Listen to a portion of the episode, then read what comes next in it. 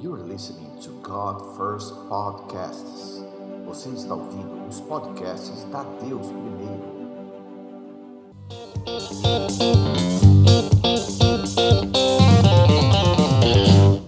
Olá, como você vai? Hoje eu quero discutir com você, trazer algo que Deus tem colocado no meu coração, que muitos de nós vivemos.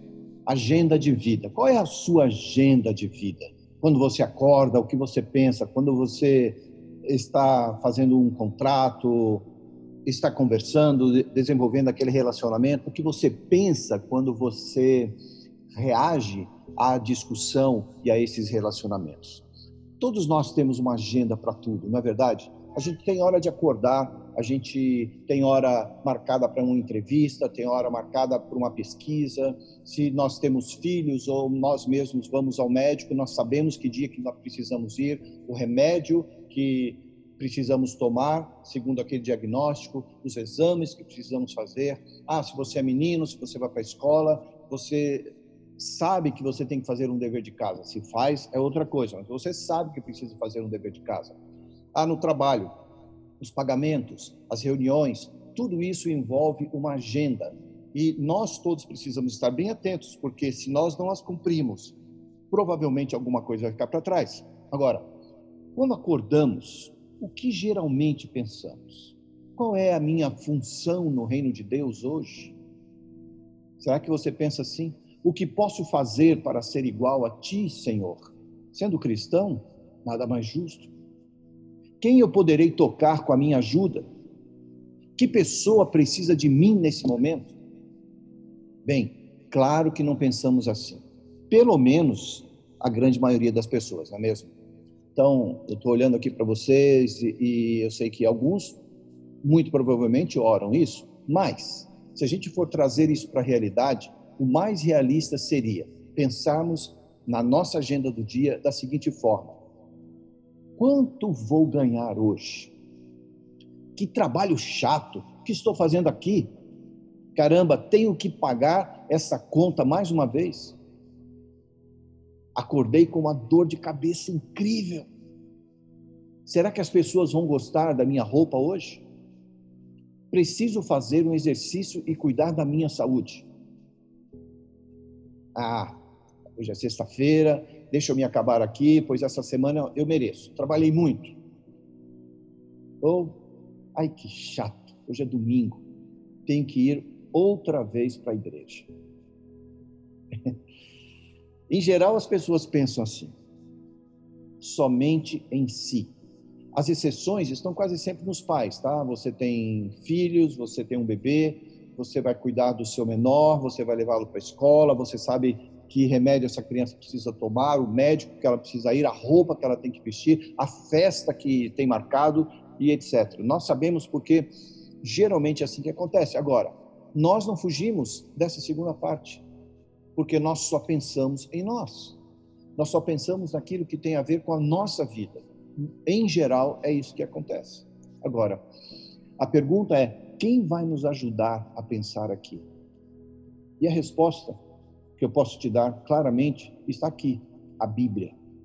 E Mateus 6,33 diz assim: Buscai, pois, em primeiro lugar o seu reino e a sua justiça, e todas estas coisas vos serão acrescentadas. As coisas que te serão acrescentadas estão aqui fundamentadas, estipuladas nos versículos anteriores. Se nós lermos a partir do versículo 25 do mesmo capítulo 6 de Mateus, diz assim: Por isso vos digo, não andeis ansiosos por vossa vida, quanto ao que haveis de comer ou beber, nem pelo vosso corpo, quanto ao que haveis de vestir. Não é a vida mais do que o alimento e o corpo mais do que as vestes? Observai as aves do céu. Não semeiam, não colhem, nem ajuntam celeiros, contudo, vosso Pai celeste a sustenta. Porventura não valeis vós muito mais do que as aves? Qual de vós, por ansioso que esteja, pode acrescentar um côvado ao curso da sua vida? E por que andais ansiosos quanto ao vestuário? Considerai como crescem os, os lírios do campo. Eles não trabalham nem fiam. Eu, contudo, vos afirmo que nem Salomão, em toda a sua glória, se vestiu como qualquer deles. Ora, se Deus veste assim a erva do campo, que hoje existe e amanhã é lançada no forno, quanto mais a vós outros, homens de pequena fé? E ele continua dizendo: Portanto, não vos inquieteis dizendo que comeremos, que beberemos, ou com que nos vestiremos. Veja aqui no final, diz assim: Portanto, não vos inquieteis com o dia de amanhã, pois o amanhã trará os seus cuidados. Basta o dia do seu próprio mal. Então, hoje, vamos ler juntos e aprender como ter uma agenda de vida, todos os dias. Como buscar a presença de Deus, por exemplo, para dizer: se o Senhor não for comigo, eu não irei. Você se lembra que essa mensagem, essa palavra foi feita aqui há poucas semanas? A Juliana trouxe para nós, deixou bem claro a necessidade de caminharmos com a presença do Senhor, na presença do Senhor. A presença de Deus é maior do que os nossos projetos, é maior até do que a nossa agenda, é maior do que tudo que podemos, possamos colocar à frente. Se Deus não vai com a gente, de que adianta irmos sozinhos? Então, como buscar essa presença de Deus? Para dizer, se o Senhor não for, eu não irei. Como estender meus braços para algo maior que não seja apenas eu, que sou egoísta, egocêntrico. E isso é muito verdade, porque talvez você se coloque também nessa posição. Honestamente, a maioria de nós é exatamente isso: egocêntricos, egoístas, mas lutamos com medo dessa verdade. Eu luto com medo dessa verdade todos os dias para que eu possa mudá-la todos os dias na minha vida. Então, essa palavra hoje, ela não deixa de ser pastoral, porque eu estou cuidando de você. Ela também é evangelística, porque você vai descobrir que pode sim trazer mais um para casa, para dentro da igreja. E ela também é de ensino, porque ela vai te dar, trazer fundamentos, preparar as estacas de entendimento, de sabedoria, de visão, de clareza das coisas de Deus ela é apostólica, porque vai abrir seus olhos para o que é e quem é a igreja de verdade. Você já parou para pensar nisso? Mas é sobretudo profético. Eu estou pegando aqui os cinco ministérios dessa palavra, vai abranger isso. Essa palavra é sobretudo profética, porque ela serve de admoestação e de esclarecimento de fé. Então, vamos comigo. Como eu falei, a gente vai ler um pouco mais da Bíblia hoje, tá? E eu quero ler com você, quero estabelecer isso para que a gente possa aprender o máximo hoje, nesses poucos minutos, vai ser uma mensagem muito curta. 1 João capítulo 1, que diz: O que era desde o princípio. O que era é o que estava desde o princípio. E se a gente for buscar aqui na tradução do grego, né? Princípio aqui é o começo, a origem, a pessoa ou coisa que começa, a primeira pessoa ou coisa numa série aquilo pelo qual começa a ser a extremidade de uma coisa, das extremidades como se fosse, você pega um carro do começo ao fim, um navio, você tem é, bordo, este bordo, você tem os lados, as extremidades, o princípio, o que era desde o princípio, desde o começo. Quando você abre lá em Gênesis 1, 1 que está no hebraico, Tá? Nós temos a, a, palavra que é procedente da mesma raiz. Então, o grego vem da mesma raiz do hebraico. Tá? Primeiro, começo, melhor, principal, parte principal, a parte selecionada. Então, a responsabilidade do pai aqui sendo cumprida sobre as nossas vidas. Nós estamos vendo quem é desde o princípio. Em Lucas 24, 39, diz assim: Vede as minhas mãos e os meus pés que sou eu mesmo. Apalpai-me e verificai, porque um espírito não tem carne nem ossos, como vedes que eu tenho. Outra confirmação dessa autoridade desde o princípio sobre as nossas vidas é em João 1, dos versículos 1 e 2, que diz assim: No princípio era o Verbo, a palavra, né? E o Verbo, a palavra, estava com Deus. E o Verbo era Deus. Ele estava no princípio com Deus. Então, desde o princípio, quando nós lemos lá em Gênesis 1:1, Deus Pai, Deus Filho, Deus Espírito Santo, Elohim. Elohim é plural. tá? Deus Pai, Deus Filho, Deus Espírito Santo.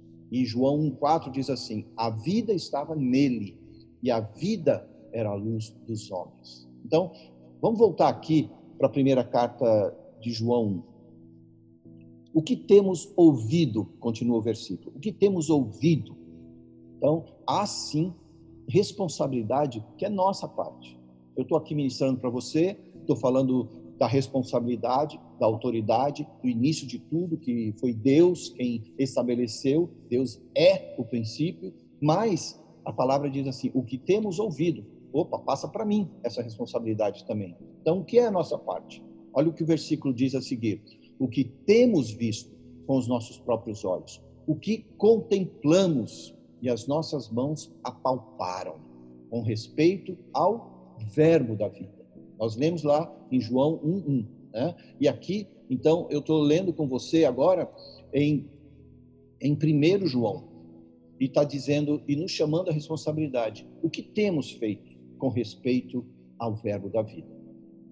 No capítulo 2 diz assim: A vida se manifestou e nós a temos visto, e dela damos testemunho e vô-la anunciamos, a vida eterna, a qual estava com o Pai e nos foi manifestada versículo 3 diz assim: O que temos visto e ouvido, anunciamos. Cada pessoa que já aceitou o desafio aqui. O que temos visto e ouvido, anunciamos. Você aceitou esse desafio, você está na igreja, você está aqui num culto, é, adorando a Deus, em comunhão com os irmãos, cumprindo uma obrigação que é nossa. Muitas vezes as pessoas deixam isso de lado, achando que, porque ela é igreja, e isso é verdade, ela pode ficar em casa sozinha, achando que está tudo bem. Não, você está suscetível ao erro quando você está sozinho.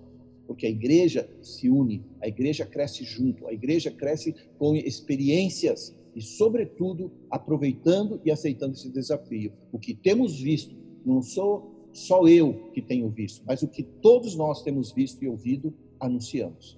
E aí continua: também a vós outros, para que vós igualmente mantenhais comunhão conosco.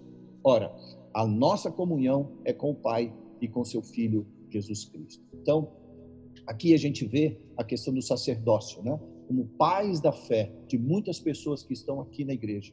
Você, muito provavelmente, é pai na fé de alguém que você trouxe você cuida dessa pessoa, você a instiga para vir na igreja, você a leva para o batismo, você leva essa pessoa a um crescimento espiritual, traz ela na escola da Bíblia, ela aprende a palavra e daqui a pouco ela está gerando outros filhos. E isso é sacerdócio, isso tem a ver com pais da fé, porque a Bíblia está nos dizendo o que temos ouvido, visto, observado, tocado, sentido e agora nós estamos também compartilhando Versículo 4 diz assim: Estas coisas, pois, vos escrevemos para que a nossa alegria seja completa.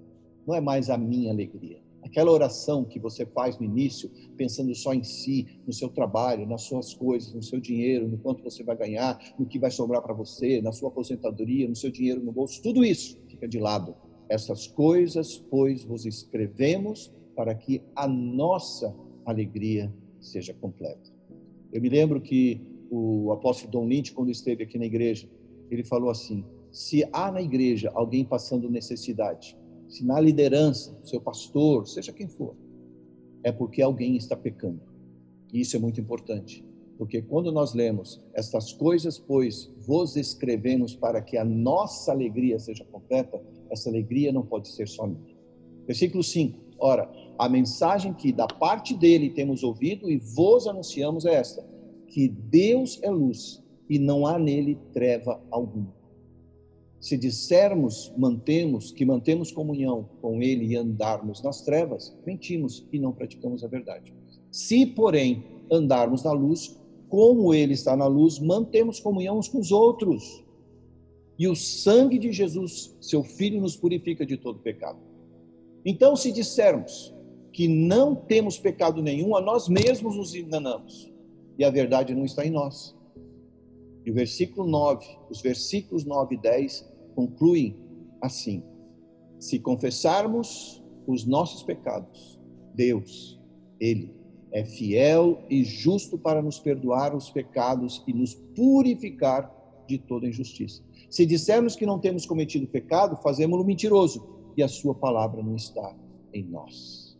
E aí entra no capítulo 2 de 1 João, que é muito importante para nós. E eu estou concluindo com esses versículos de 1 ao 6. Filhinhos meus, estas coisas vos escrevo para que não pequeis. Se todavia alguém pecar, temos advogado. O advogado é aquele que anda junto com você, que está com você, que intercede por você, que assina por você. Temos advogado junto ao Pai, Jesus Cristo, o justo. Esse advogado é justo. Ele não luta só por si mesmo, ele não transgride a lei para se auto-beneficiar. Ele está junto com você. E ele é a propiciação, diz o versículo, pelos nossos pecados. E não somente pelos nossos pecados, mas ainda pelos do mundo inteiro. Primeiro, nós olhamos para o que Deus fez.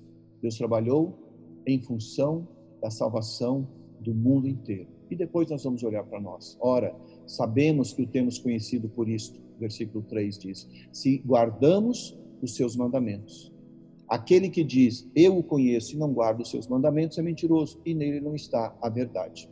Aquele, entretanto, que guarda a sua palavra, nele verdadeiramente tem sido aperfeiçoado o amor de Deus. Nisto sabemos que estamos nele. Aquele que permanece nele, esse deve também andar assim como ele andou. E como ele andou? Essa é a pergunta que eu faço para você. Como Jesus andou? De onde eu tiro os meus fundamentos para ver e seguir a agenda de Jesus? Como ele andou, é como eu devo andar, porque a Bíblia me diz: aquele que diz que permanece nele, esse deve também andar assim como ele andou.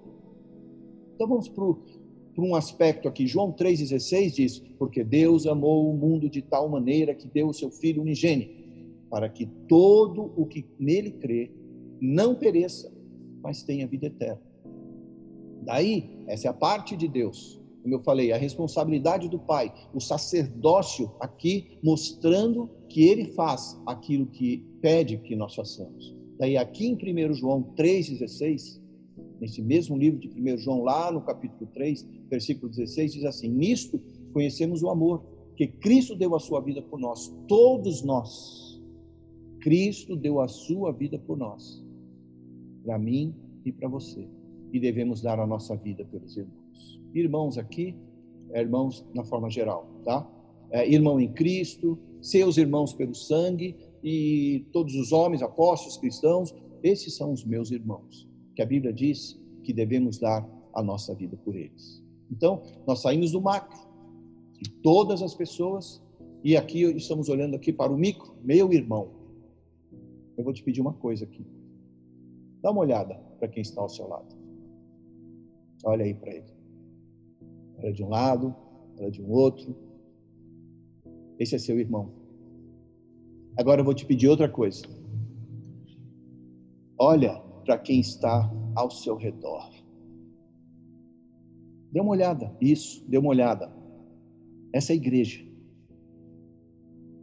Só que eu quero que você imagine fora também as pessoas que estão ao seu redor, onde você trabalha, onde você estuda, com quem você discute, com quem você trabalha, são essas pessoas que estão ao seu redor, são essas pessoas que precisam ser seus irmãos e você vai cuidar. Então, quem de verdade é Deus para nós? Você precisa se perguntar todos os dias: quem é de verdade Deus para mim? O apóstolo João, por exemplo, ele viu o trono de Deus. Se a gente olhar lá em Apocalipse, claro, nós não vamos estudar e nem é, entrar profundamente no livro de Apocalipse, que é muito complexo, mas o apóstolo João aqui, ele viu o trono de Deus. E, de fato, o livro de Apocalipse ele poderia ser chamado de livro do trono de Deus. De tantas vezes que o trono é mencionado. E, especificamente, a gente sabe que a Bíblia fala mais de 35 vezes sobre o trono de Deus. Por que fala isso? Porque é importante. E por que eu menciono isso aqui, nesse momento da mensagem? Para você entender que o ponto principal do ateísmo ou do materialismo é que acreditam, primeiro, que não há trono. Os ateus não creem, o humanista não crê no trono de Deus.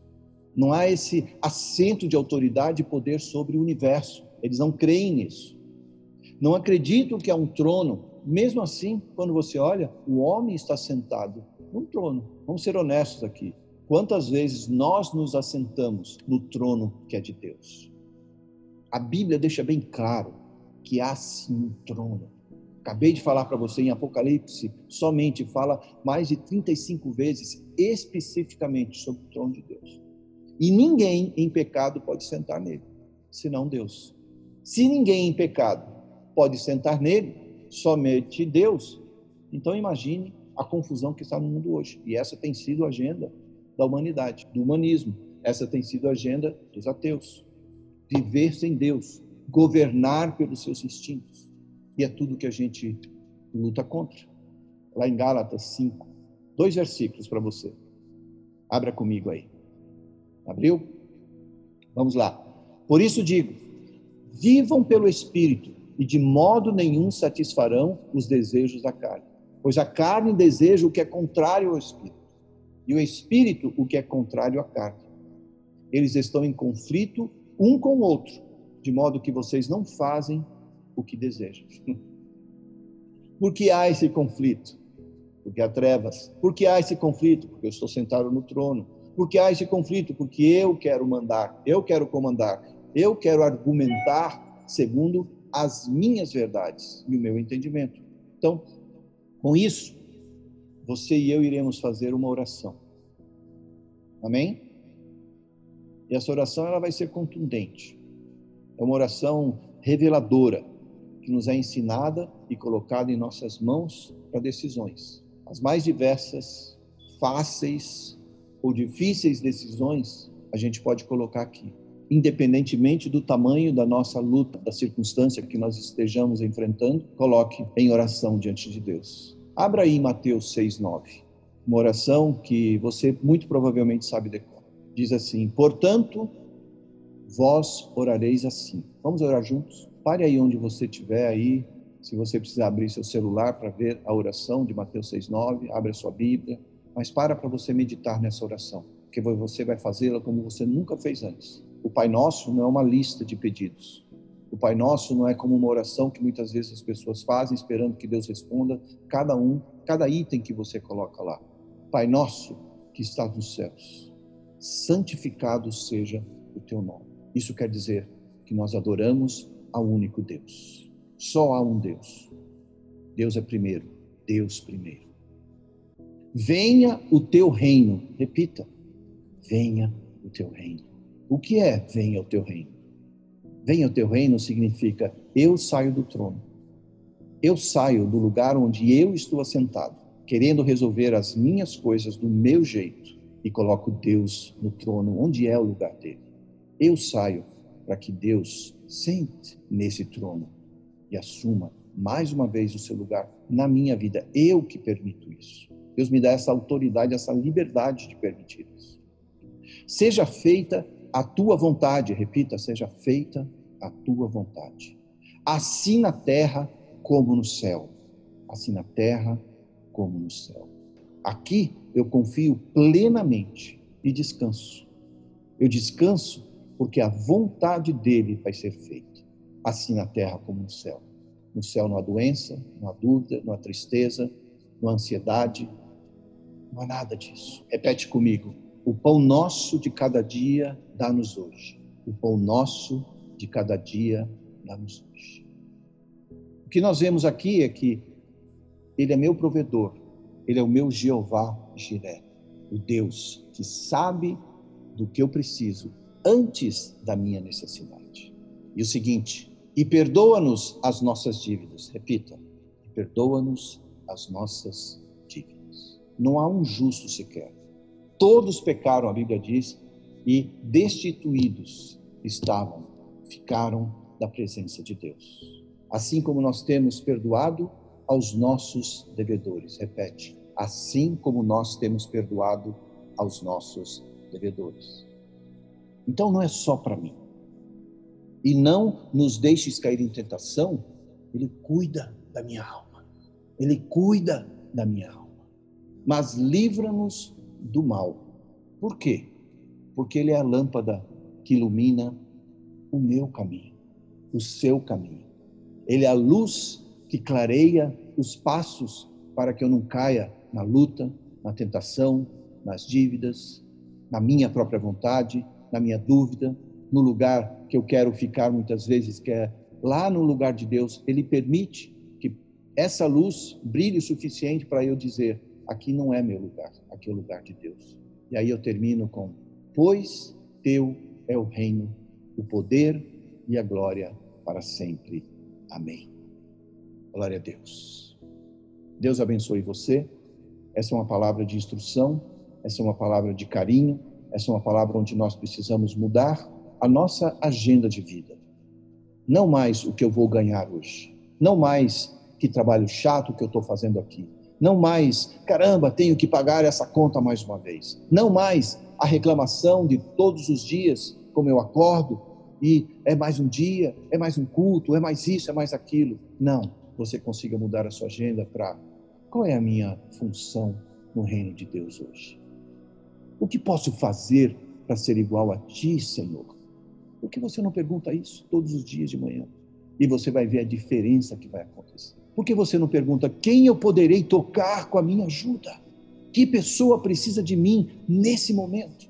Talvez assim a agenda da sua vida proporcione uma pessoa melhor, sem ansiedade, sem angústia, sem limitações, porque maior é Deus que está em nós do que aquele que está no mundo. Deus te abençoe.